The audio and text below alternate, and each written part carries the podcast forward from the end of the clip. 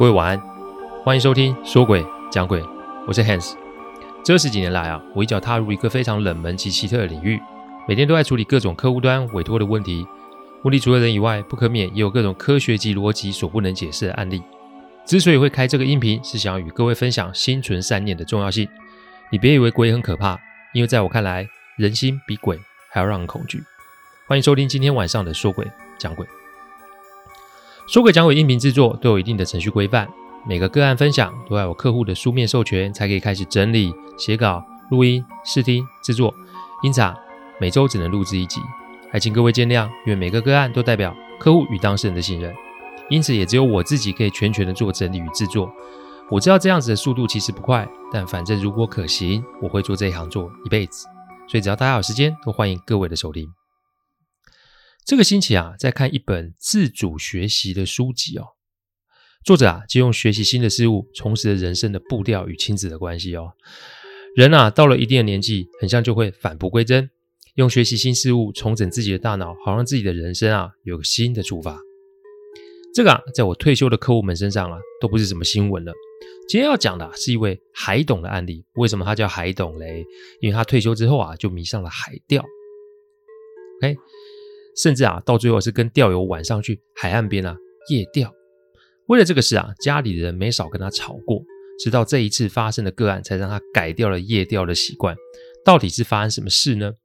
请听我慢慢的道来哦。呃，开始之前啊，要跟几位听众啊说个感谢，因为啊前几天收到了一个学生的讯息，他说，他们在扫墓的时候啊，听到啊自己家里面的亲戚啊在讨论我的音频哦。然后呢，呃，学生跟我说啊，妹妹们啊，学到这里面啊，就是知道人啊要保持善念，做什么因，种什么因，就会得什么果。哎，其实我听到这个，我非常的高兴哦。那如果这几位听众，如果你们听到的话，就像是 Hans 跟您打个招呼，那希望你们呢心存善念，然后呢永远的幸福平安哦。好，我们开始来讲这个案例哦。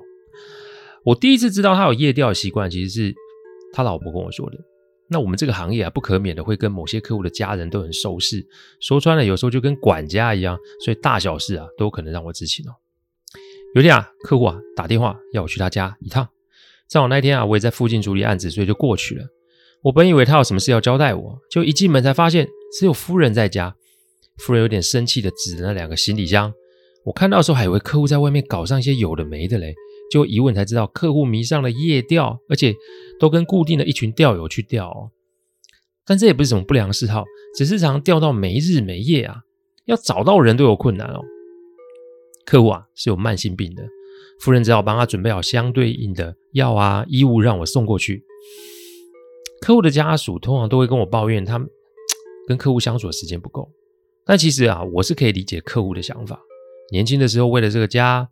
中年的时候，为了公司，为了员工，好不容易啊，老年时候有了自己一些时间，当然就会想要做自己想做的事，而且这个事情家人也未必可以理解及参与，所以让我去啊，就是做个缓冲，也顺便啊叨念一下客户，然后不要每天在海岸边流连了，不知道的人还以为他在客户客户在外面有女人呢。听完夫人的交代啊，我就开着车往东北角出发，出发的时间啊，大概是早上十一点多。正好那一天啊，不是假日，所以啊，我大概一点多就到了。到的时候，客户正和钓友们吃饭，我拉了张椅子啊，跟这些钓友大哥们啊聊天啊，还有致敬啊。客户拉着我啊，一直满嘴的钓鱼精啊。我当他顾问这么多年啊，我还是第一次看见客户那神采飞扬的神情。我这时候心中又想到夫人的交代，我实在是说不出口。但客户不愧是久经沙场的老鸟，他笑着问我说：“是不是你大姐又跟你抱怨啦？”我只能无奈的笑笑，讲着讲着，客户就说：“哎，你今天没事啊？你留下来看我钓鱼怎么样？”我常说我们的工作有很多内容哦，但既然夫人有交代要跟客户讲时间分配的问题，那我有先实际参与客户的夜钓行程，我才会有着力点可讲啊，不然我一定会答，就是 我一定啊会被客户划到，就是哎，你是帮我家人游说的那一边。想到这里，我就说好。然后传信息给夫人，说我今天啊会陪在客户旁边。一啊是看看客户这里有没有安全上的问题，二啊是看看客户交友圈会不会太复杂。我跟夫人说啊，如果可以的话，我明天啊早上会带客户回家休整一下。夫人啊，传了个爱心符号给我。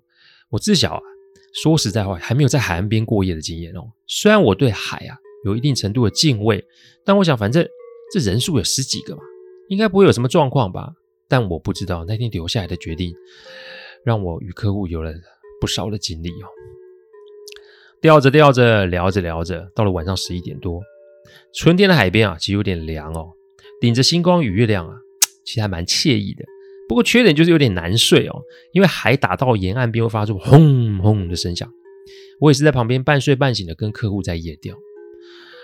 我记得大概这个靠靠近十二点的时候，我突然听到一个女生的尖叫声，那个声音之凄厉啊，让我顿时从椅子上跳了起来。我的动作大到啊，在夜钓的客户被我吓了一跳，他问我发生什么事啊？我当下没有多说什么，因为我知道钓友里面没有女生。那所以，我以为我自己做噩梦。在海边啊，你又是深夜，你说这种胡乱说话，你会影响到人的啊。所以啊，当我讲啊，正想讲我只是做噩梦的时候，在另外一边的钓友发出了惊吓叫声。我们转头看着他，他的钓竿啊，正呈现 L 型。那等于讲是钓到鱼吧？但看钓竿弯曲的程度啊，这海中可是只大家伙呢。本以为这位大哥是因为兴奋发出惊呼的声音，但看他的脸色却不是这样，因为他的脸色呈现出一个是被严重惊吓的样子。他的手及脚不是因为用力过度而发抖，明眼人其实就看出来他是被吓到发抖的。老胡，你怎么啦？只见那位胡大哥啊，就用下巴比了比他浮标的地方。夜钓其实晚上不会有太多的光线，所以他们是用了 LED 发光的浮标。当其他钓友啊把灯打过去看的时候，我们看到是好像是一只发白的手，抓着一闪一闪的浮标，在海浪中载浮载沉。那个手真的很白，白到会让人觉得这不像是一个正常人类会有的手，这好像是在水里泡很久那种泡到发肿的肤色，对，就是那种颜色。在场每个人都被吓坏了，因为那个区域明显是深水区啊，这只手。不可能会有施力点使出这么大的力气在跟钓竿较劲啊！再来是看这只手浮出水面时啊，依稀可以看到一个长发冒出水面，那这到底是人还是什么东西啊？最后啊，是那个不可思议的力气，那位钓友大哥一直被那力道往前拖啊，再拖下去他就非得掉下岩石不可。我二话不说过去就紧抓了钓竿，然后全身重心往下跟这股力气僵持着。其实我当下的确非常的害怕，各位想象一下那个情景哦。但在拉的同时，我发现啊，诶，这海里面那个家伙的力气也变大了，感觉好像有更多的人或是力量加入了这个较劲的过程。正当我快拉不住的时候，我发现我的护身符开始发热，没多久线断了。我因为后坐力的关系，我整个人滚了出去啊，后脑还撞到岩石哦。但这并没有结束，因为断的线上面。竟然粘着一团类似是毛发的东西，现场每一个人其实都被吓坏了。我们在海钓的地方啊，是站在一个非常大的岩石上面。那海边呢，岩石彼此间距都不小，所以晚上非不得已不会移动位置。当然，如果怕涨潮，客户也会挑离海平面最高的岩块。客户的钓友们都是有经验的人，所以就位置上来说是不会有风险的。我爬起来后，摸着后面那已经肿起来的头部，这痛得让我实在没有办法说话。这我都还没缓过来嘞，打灯的其他大哥又发出了惊呼声。这一次的声音只能用凄厉来形容。所有人都看着被大灯照亮的海平面，感觉海平面浮起了六个人头，每一个头的头发都因为海水关系粘在脸上面，然后他们只浮起额头的部分。各位想想看，这是人的话，一定会有水花或是其他动作，因为那个地方是深水区啊。人要浮起来没问题，但你要维持一定姿势浮出水面，那无疑是困难的啊。而且夜晚的海温度是低的，哪怕你是海龙蛙兵，你也不一定可以这么搞吧。重点是他们的衣服依稀可以看见是白色的，短的，那最好是不会失温的哈。没多久，他们就开始靠近我们所站的岩块上。这个动作无疑是吓坏了大家，于是有人要想往回走，但我前面说了，岩石与岩石那个间隙是大的，你稍不留神就会摔下去哦。那人在恐慌的时候，正好就印着的“慌不择路”这四个字哦。后颈痛再加上众人的惊叫，这让人真的非常不舒服。但不知为何，我突然脑里就浮现了“陷阱”两个字。我抓着护身符，默念静心咒。大约三分钟后，我的疼痛与烦闷大概消失了。我张开眼睛，大吼一声：“我的叉叉叉，全部给我闭嘴！”吼声在于啊，提振精神，也让陷于惊慌的众人啊转移他们的注意力。我要大家，也就是每个人坐在岩石的中间。我拿起了探照灯，照着那六个往我们逼近的人头，破口大骂。就是老子来这边钓鱼，又没干什么坏事，也没做什么不尊重的举动。你现在是想吓唬人是吧？要你就来，看看谁怕谁！我的叉叉叉叉叉！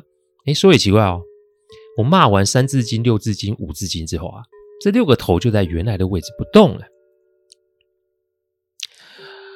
我试算了一下，我们的这个岩块啊，离海平面啊至少还有两公尺以上。我是不知道好兄弟会不会爬岩石啊，但我觉得奇怪。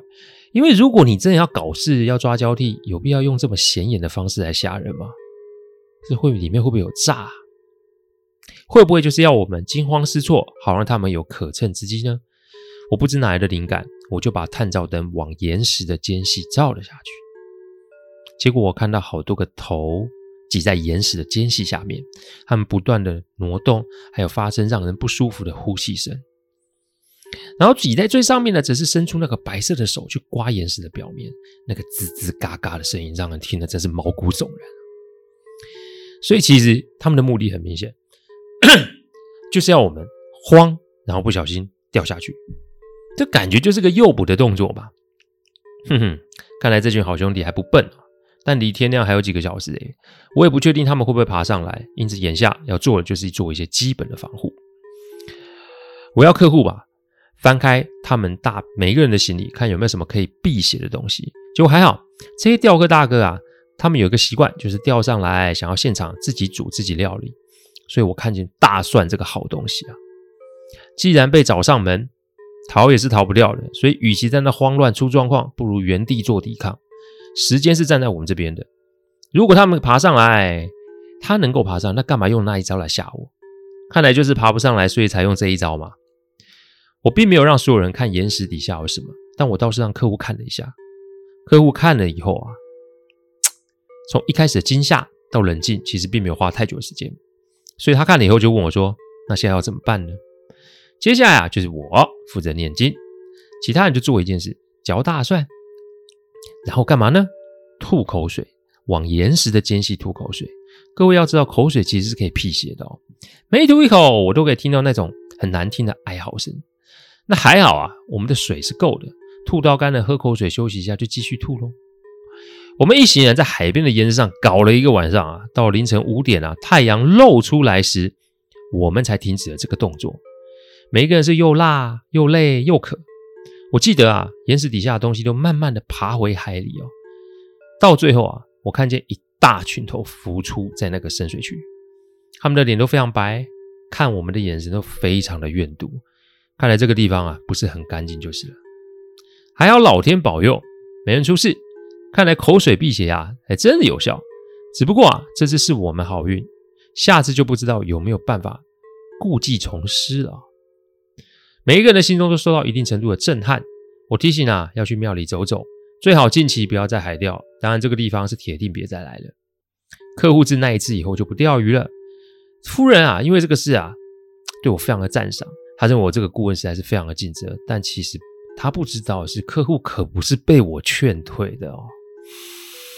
大概是五个月以后啊，客户打电话给我，他语带颤抖的说，他有两个钓友走了，他们走的地方就是在当初那块岩石下方。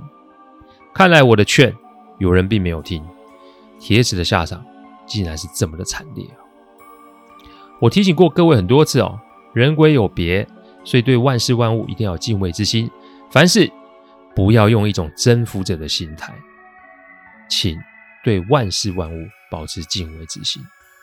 哎，别以为啊，你现在啊不出事，那因为啊，有可能是你运气好，要么只是你出事的时间还没到哦。谢谢大家赏光，听完后请喝杯温开水再去休息。我讲的不是什么乡野奇谈，我讲的都是真实发生的案例。最希望的就是劝各位心存善念，祝各位有个好梦。我们下周再来说鬼讲鬼，各位晚安。